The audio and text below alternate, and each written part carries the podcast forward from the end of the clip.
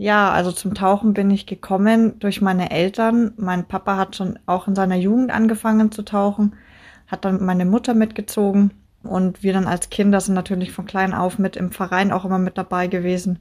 Schon im Maxikosi am Beckenrand gelegen und ähm, dann halt damit reingewachsen. Und ich bin dann dabei geblieben und mir macht es nach wie vor unglaublich viel Spaß. Und inzwischen bist du ja die Jugendleiterin beim Süddeutschen Tauchclub München. Konntet ihr in den letzten Monaten überhaupt trainieren, wo ja wegen Corona die Schwimmbäder geschlossen sind? Also über den Winter überhaupt nicht.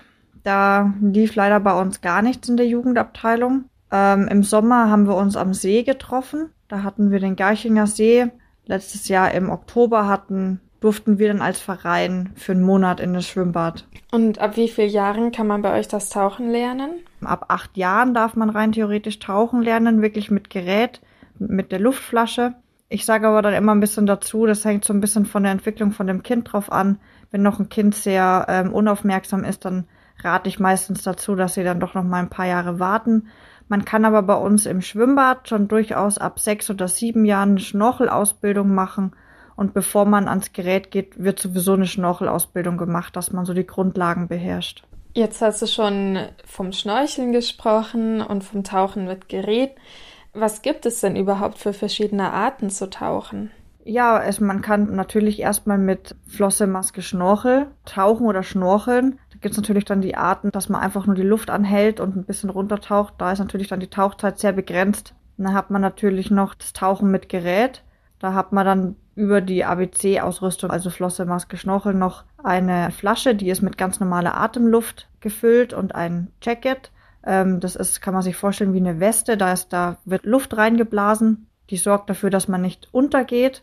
Dann hat man noch einen Lungenautomaten, der ist mit der Flasche verbunden, dass man ganz normal atmen kann. Was war denn dein schönstes Taucherlebnis? Zu den schönsten gehört sicherlich, ich war am Bodensee und war dort an einem Wrack der Jura. Das ist ein alter Schaufelraddampfer. Das ist hier bei uns so Deutschland das schönste Erlebnis.